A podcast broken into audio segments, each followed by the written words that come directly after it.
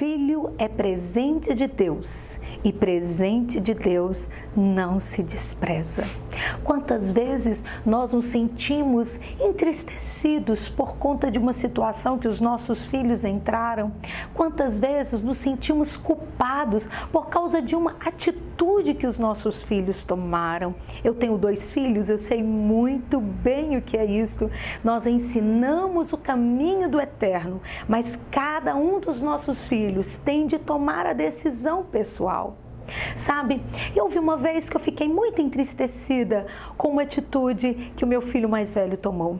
Eu me levantei pela madrugada e eu fui orar, clamar a presença de Deus e orava e chorava e chorava e dizia para Deus, Senhor, aonde eu errei? Senhor, aonde eu errei? Senhor, com relação à educação do meu filho. E Deus interrompeu a minha oração e falou tão claro no meu coração. Ele disse: Juliana, aonde eu errei com relação a Adão? Os nossos filhos têm identidade própria. Adão era filho de Deus, filiação, mãe, pai, Deus. Adão andava com Deus, Adão via a Deus, Adão ouvia a voz de Deus. No entanto, ele tomou uma decisão equivocada. Os nossos filhos precisam ter um encontro com Deus.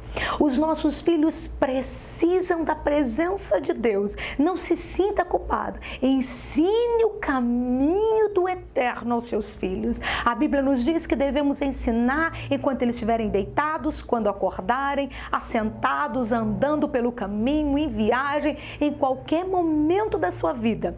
Quando você tiver oportunidade, ensine os teus filhos, fale para os seus filhos os grandes feitos do Senhor. Fale para os seus filhos aquilo que ele tem feito na sua vida, na sua casa e aquilo que Deus fez em tantos homens escritos na Bíblia. E acredite que a semente plantada na vida dos seus filhos é poderosa para produzir frutos. E eu agradeço, meu Deus, porque esta semente tem produzido frutos na vida vida dos meus filhos.